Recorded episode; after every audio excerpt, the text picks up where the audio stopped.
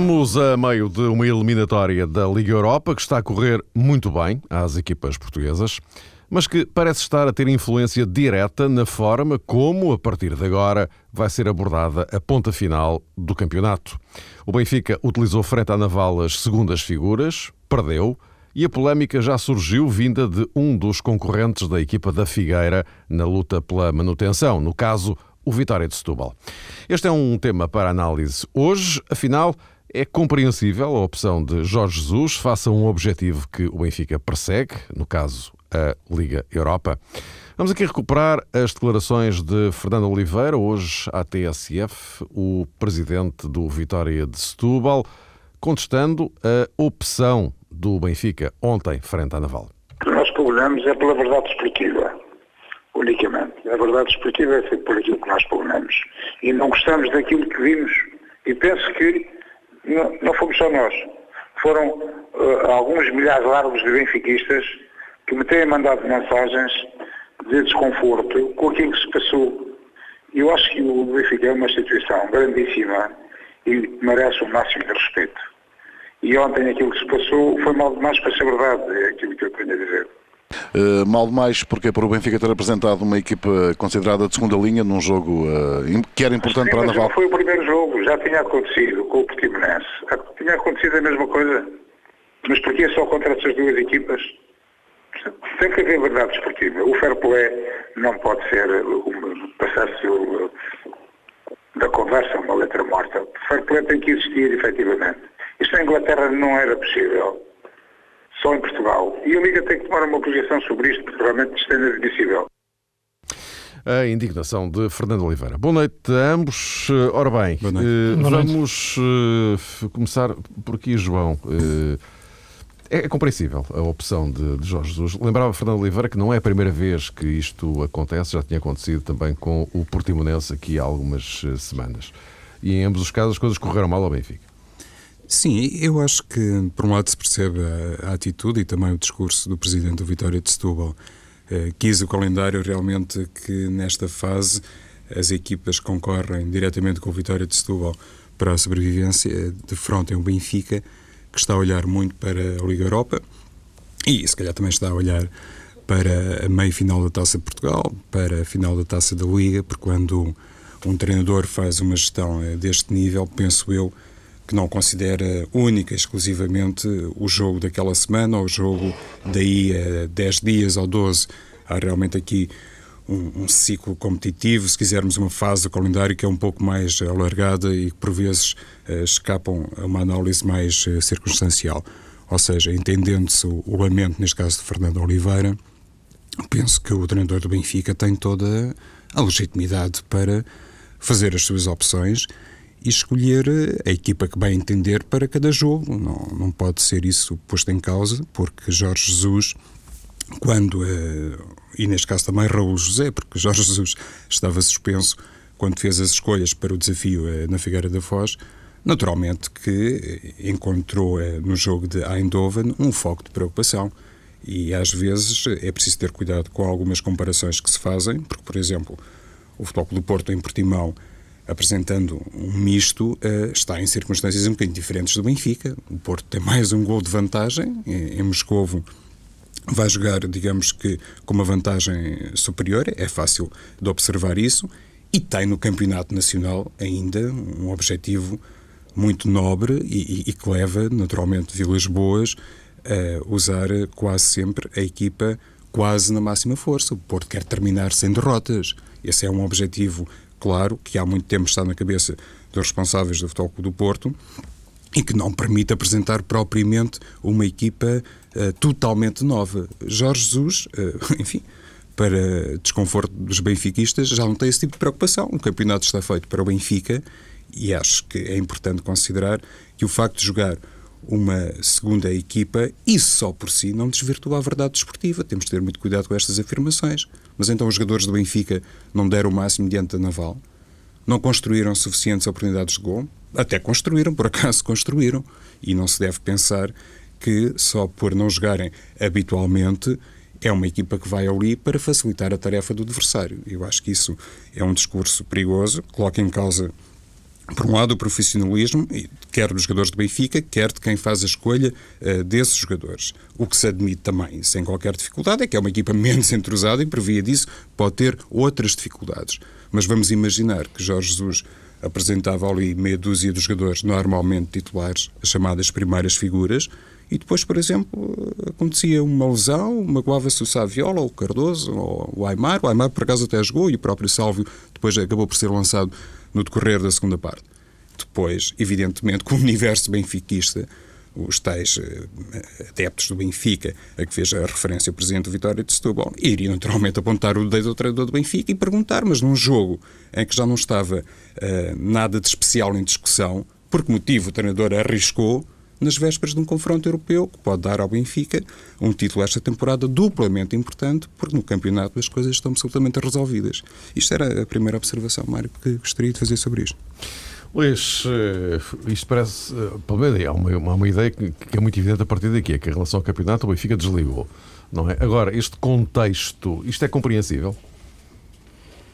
Repara, eu percebo perfeitamente o, o digamos, o desagrado, a reação do, do presidente do Vitória de Setúbal em relação a esta, a esta situação. De facto, é, olhando para, para o calendário atualmente e, e, os clubes fazem muito agora as contas aos pontos que podem ganhar e aos pontos que os, que os, os adversários diretos podem perder.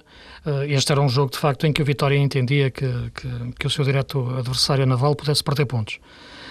Portanto, isso não aconteceu. Eh, e ele atribui diretamente essa, a razão desse resultado ao facto do Benfica ter jogado com uma equipa, hum, digamos, com habituais suplentes e não, com a sua equipa, equipa titular.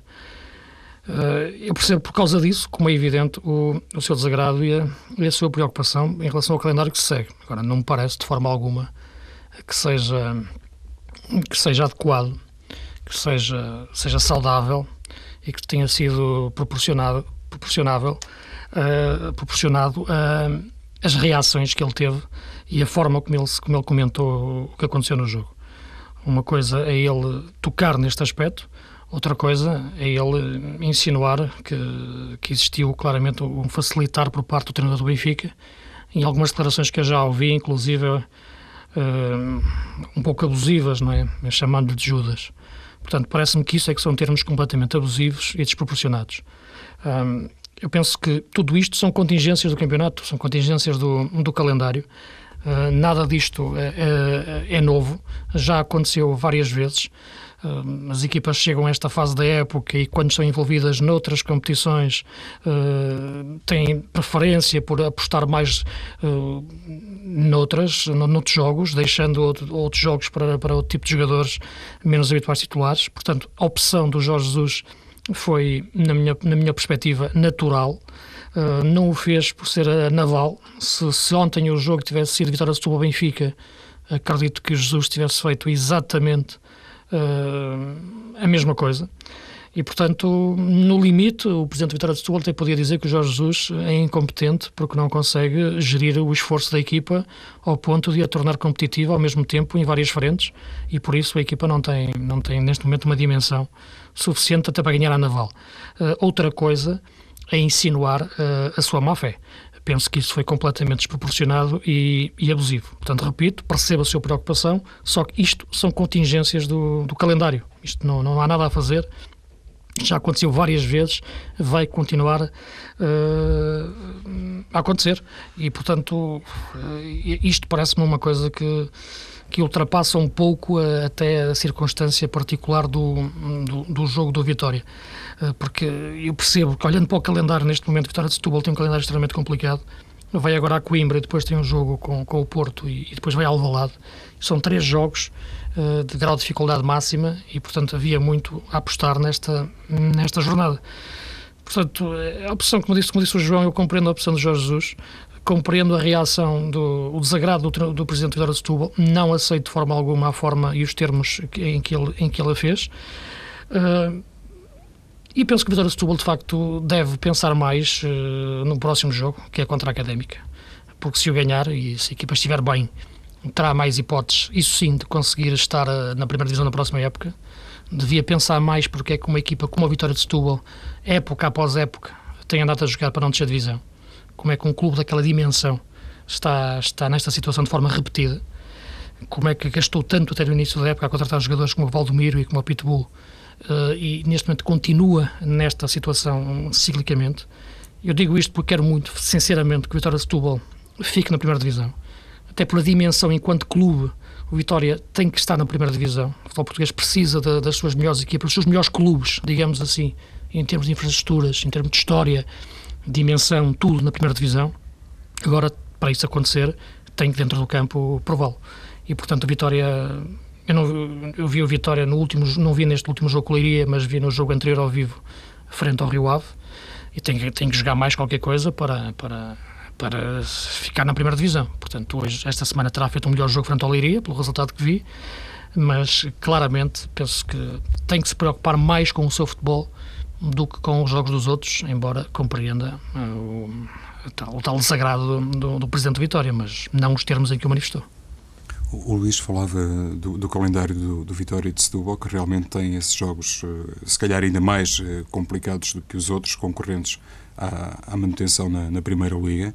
Mas tem também na última jornada, Luís, um confronto casado com o Portimonense, eh, que realmente cheira a final, passa o termo, porque pode esclarecer muitíssimo daquilo que vai acontecer, digamos, com as equipas que neste momento estão nos lugares eh, mais baixos da tabela, inclusive. mas neste momento parece-me que, olhando para, o calendário, este, este duelo Vitória de Setúbal Naval será o mais, mais, mais lógico acontecer até ao final da época. E, e vendo que a Naval vai jogar agora ao Rio Ave, depois recebe o Nacional e a seguir vai a Leiria, e nesse, e nesse mesmo, ao mesmo tempo, o Vitória vai jogar com o Sporting e com o Porto, é natural, de facto, que, que, o Presidente do Vitória esteja preocupado, porque em condições normais, teoricamente, o Vitória corre muitos riscos nestas, nestas jornadas. Sim, mas a Naval está, também tem, digamos que, duas recepções, a dois concorrentes, em teoria, com algumas aspirações europeias, que sim. é o caso do Nacional e também do Vitória de Guimarães. O, o Portimonense, sim, jogo, sim Sim, com o Vitória de Guimarães.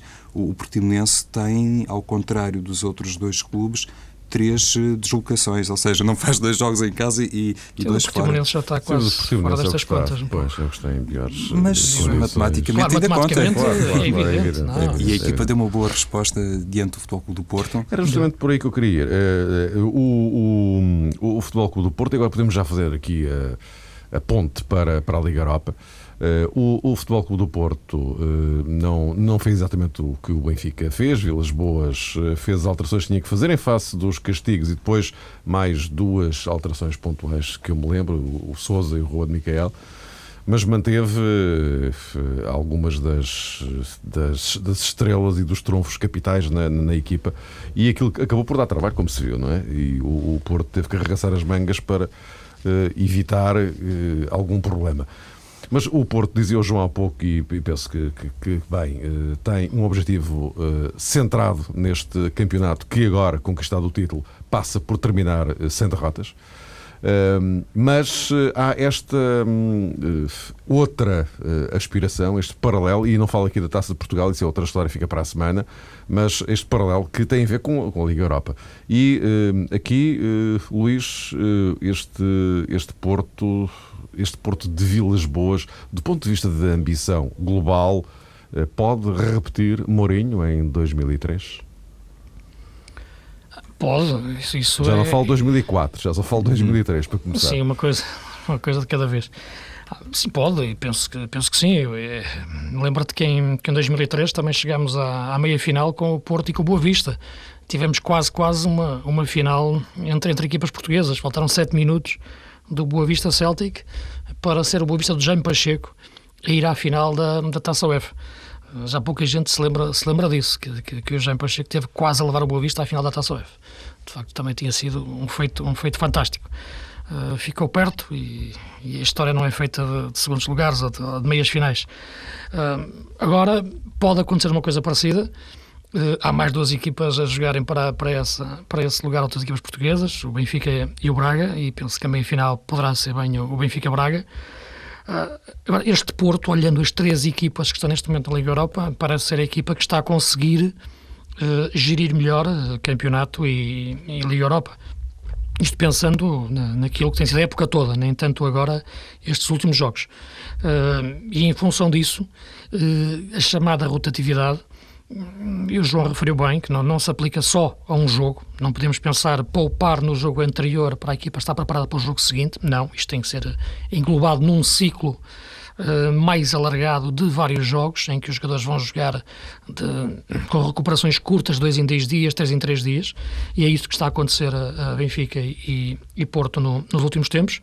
Penso que o Porto tem conseguido fazer isso de forma mais, eh, mais astuta, de forma mais, mais consistente quando mexe no, no meio campo, mexe de uma forma mais cirúrgica. A entrada do, do Guarina nesta fase da época, na minha, na minha, na minha, na minha perspectiva, foi, foi fundamental para que o Porto pudesse fazer essa rotatividade do, do ponto de vista físico e tático da melhor forma. Uh, e consegue de facto ter a equipa, a equipa equilibrada. Mas no jogo do Portimão viu-se um Porto com uns índices de, de eficácia, sobretudo uh, defensiva uh, muito menor do que é, do que é normal. Uh, jogar sereno do lado esquerdo não é a mesma coisa que, que fechar com, com Pereira ou até o próprio Fuchile. Uh, Maicon é um jogador que está a crescer, mas ainda comete muitos erros. Penso que Otamendi neste garante outra coisa. Fernando à frente da defesa, outra consistência em relação a Souza. O próprio jogo de, de Portimão, o Porto correu alguns riscos que não, não, são, não são habituais. Penso que, lá está, vai jogar com a Vitória de Setúbal em breve, mas há aquele aspecto que tu referiste uh, do Porto se querer ser campeão sem perder nenhum jogo e não irá facilitar muito em termos de, de, de composição do 11 base.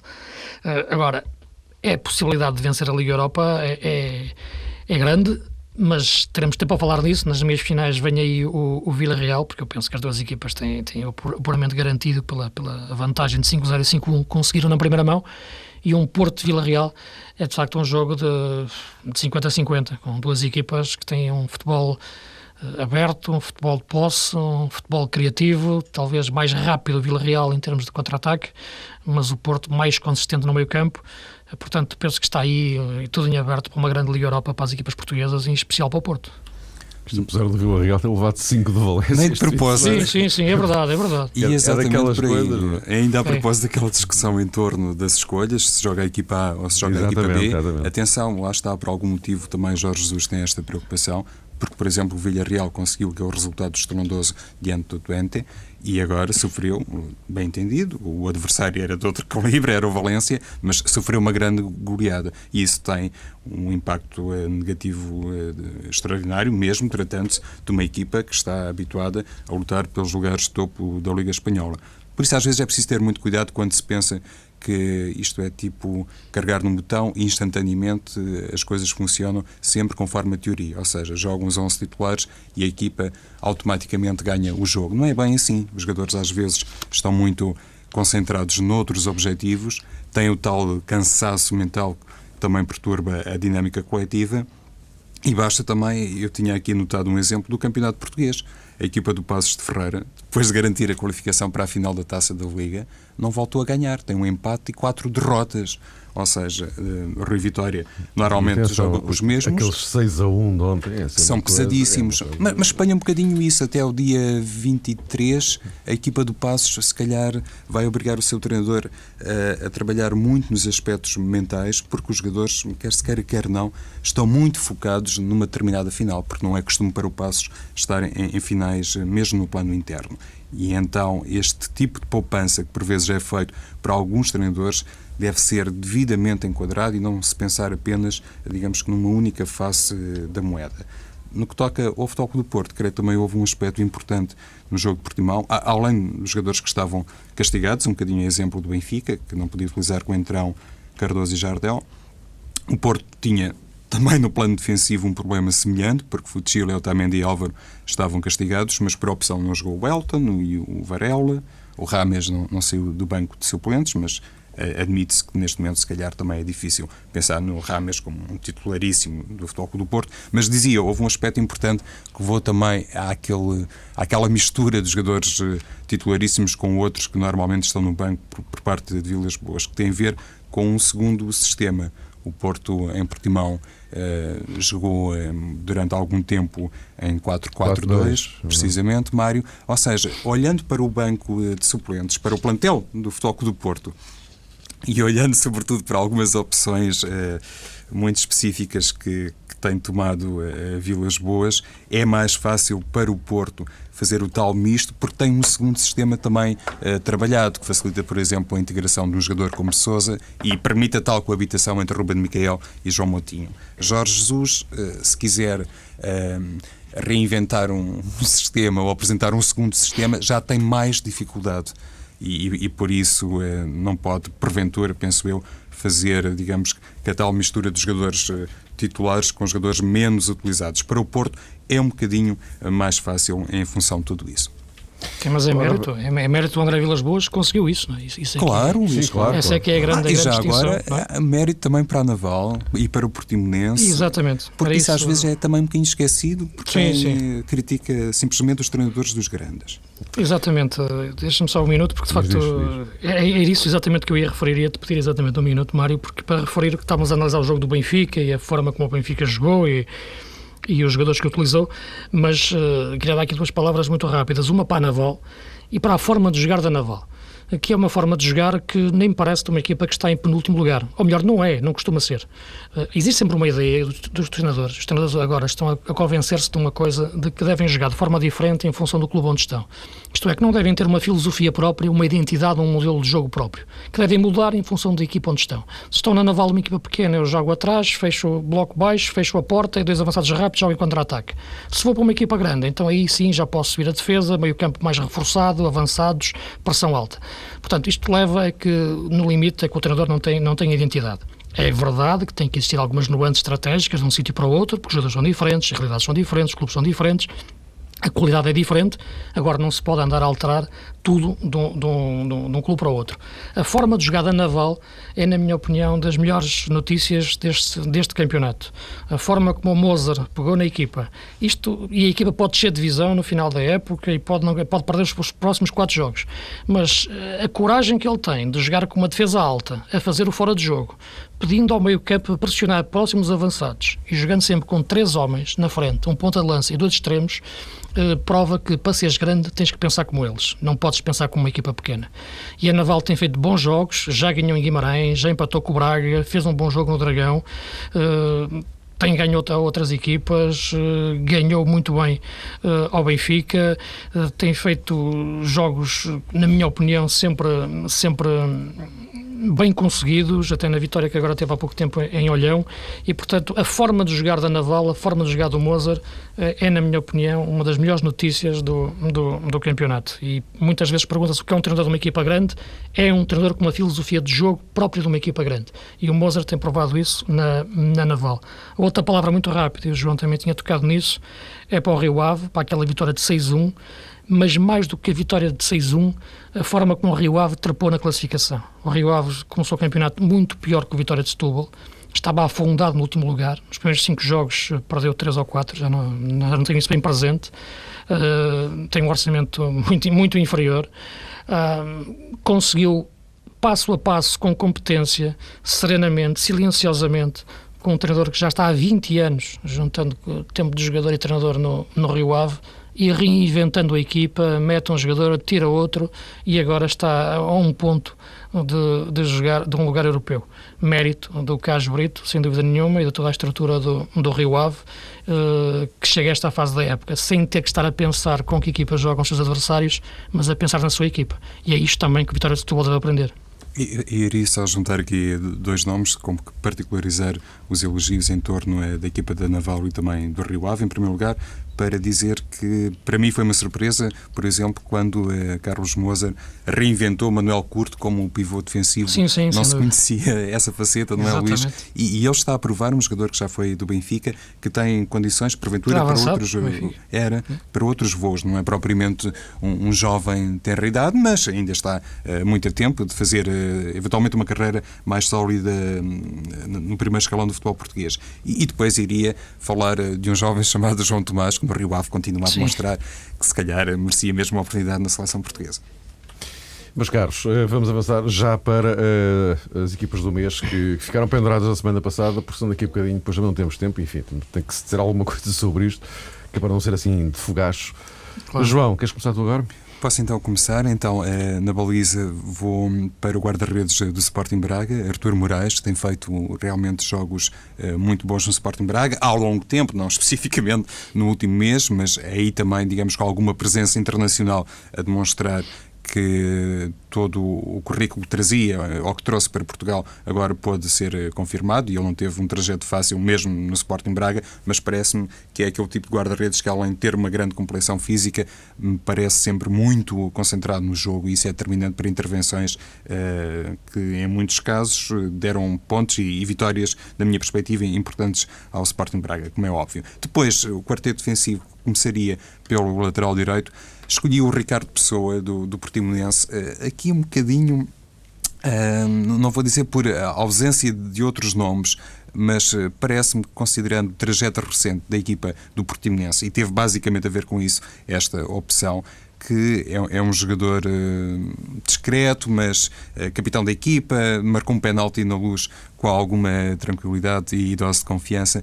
Parece-me ser, digamos que, um jogador capaz de entrar nesta equipa do mês, como que representando esta fase boa que ultimamente o Portimonense uh, tem protagonizado, creio que apenas com duas derrotas nos últimos sete jogos. Depois, no eixo defensivo, Rolando, do, do Futebol do Porto, cada vez mais a afirmar-se como central uh, de grande cotação internacional e Robson, do Marítimo, defesa central. O Marítimo também nesta fase última tem feito resultados e, sobretudo, tem feito exibições, uh, enfim, mais adequadas à ambição e ao orçamento do clube. E, e Robson, que desde há alguns anos tem confirmado no futebol português que é um, um dos bons uh, centrais, penso que está muito associado a esta fase mais segura do, do Marítimo nos últimos tempos. Como lateral esquerdo, o inevitável Coentrão e depois, uh, no meio-campo, também quatro jogadores.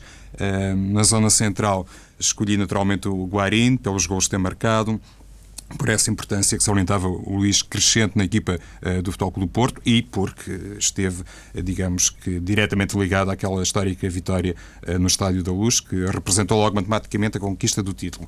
Ao seu lado, uh, Ben Ashur, do Marítimo, um jogador que se tem destacado ultimamente no capítulo das assistências também muito responsável pela fase positiva da equipa de Pedro Martins e que demorou a conquistar o seu espaço na equipa, mas parece-me ser, do ponto de vista técnico, realmente um, um jogador a, a, considerar. Na ala direita, Aulando, Sporting Braga, recuperou, digamos assim, a sua faceta do jogador decisivo, uh, quer no plano internacional, quer uh, doméstico, e depois, no lado esquerdo, Varela, do Futebol Clube do Porto, também a revelar-se absolutamente decisivo, inclusive é com golos. No eixo atacante, Hulk e Falcão, pelos motivos óbvios, dispensa, como é evidente, esta dupla qualquer tipo de justificação, mas eh, tenho aqui um parênteses para João Tomás, porque mais uma vez continua a demonstrar que, um bocadinho à semelhança daquilo que dizia o Luís sobre o trabalho de Carlos Brito, o facto de estar há muitos anos no futebol e também há algum tempo no Rio Ave, não lhe limita a ambição e o desejo de semanalmente provar que ainda está para as curvas. Luís. Sim, de facto, o João Tomás eh, tem, tem, tem, uma carreira inteira pela frente, olhando, olhando pela forma como ele, como ele joga e da forma como ele reclama quando lhe passam a bola, que é uma coisa engraçada. Ver o João com esta idade, que era, joga como se tivesse 18 anos. Mas a, equipa, a minha equipa do mês, eu punha na baliza o Arthur também, de facto, do Braga, que tem feito uma, uma excelente época, depois que o Filipe hum, desapareceu, que foi embora, devido a problemas mais disciplinares de, de qualidade. Em termos de, de defesa, eu ponho nos, nas duas laterais, os dois laterais do Benfica, o Maxi Pereira e o Coentrão. Uh, embora o Maxi tenha tido algum, tenha jogado menos este, neste mês, mas por uma razão simples, eu acho que o melhor futebol do Benfica eh, esta época e o melhor futebol que o Benfica apresenta depende muito uh, do, do que jogam os seus laterais e do, da forma como os seus laterais atacam. Maxi e Coentrão, de facto, são dois pequenos comboios que o Benfica tem, tem nas faixas e são, são as asas uh, da equipa. Uh, nos centrais, o, o, Rolando, no Porto, de facto, tem sido um crescimento notável, que me tem surpreendido em termos de caráter. Ainda não será aquele central a Porto, na senda do, do, do Bruno Alves, do, do Jorge Costa, do Fernando Couto, por aí, mas já é um central que já vai mostrando os dentes. Uh, o outro central, curiosamente, também é do Marítimo, mas não é aquele que tu escolheste, é o Roberge. Eu penso que o Roberge é um dos melhores centrais deste campeonato. Tenho gostado muito dele. Tenho visto agora com mais atenção, inclusive este jogo com o Nacional. É rápido, vai bem atrás dos avançados, dobra bem, bom timing de corte, faz bem os carrinhos. E fez um Acho grande que... passo para gol, não foi, Luís? Exatamente, para além disso, fez um bom passo, fez. Um bom central. Um, gostava de o ver ao vivo mais vezes, mas o Marítimo, por razões óbvias, está, está na Madeira e tem mais dificuldades em ver o Marítimo ao vivo, só quando vem mais ao continente. Um, no meio campo, o Guarin, pelas razões todas que já dissemos, o Gaetano, porque eu acho que o Gaetano, quanto mais jogar no, no meio, perto do lugar do Aymar, melhor jogador pode ser, e acho que na época seguinte, na próxima época, vai ser aí que vai jogar.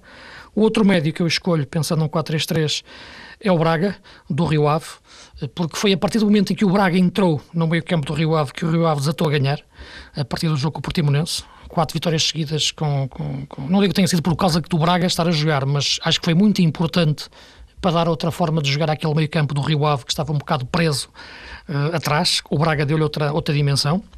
Na frente, o Hulk, uh, pelas razões óbvias, o Falcão, porque faz golos uns atrás dos outros, e o outro avançado que eu escolho é um, é um falso ala, que vai muitas vezes para dentro, mas pegando na boa, na boa, num bom mês da equipa do Braga, quer em termos nacionais, quer em termos internacionais, que é o Paulo César. O Paulo César aparece pouco nos resumos, mas é um jogador de facto que eu acho taticamente muito inteligente na forma como segura a bola, agarra a equipa, dá-lhe consistência a defender e permite depois que a atacar também tenha o momento certo de fazer o passe. É de facto um excelente jogador que cresceu na carreira a pulso Ninguém se lembrava dele no Guimarães, no Rio Ave aparecia, desaparecia, estava quase esquecido no Leiria. O Jesus levou para o Braga e a partir daí temos um Paulo César que eu acho que é jogador de equipa grande. Meus caros, voltamos a encontrar-nos para a semana e boa sorte para quinta-feira para as equipas portuguesas.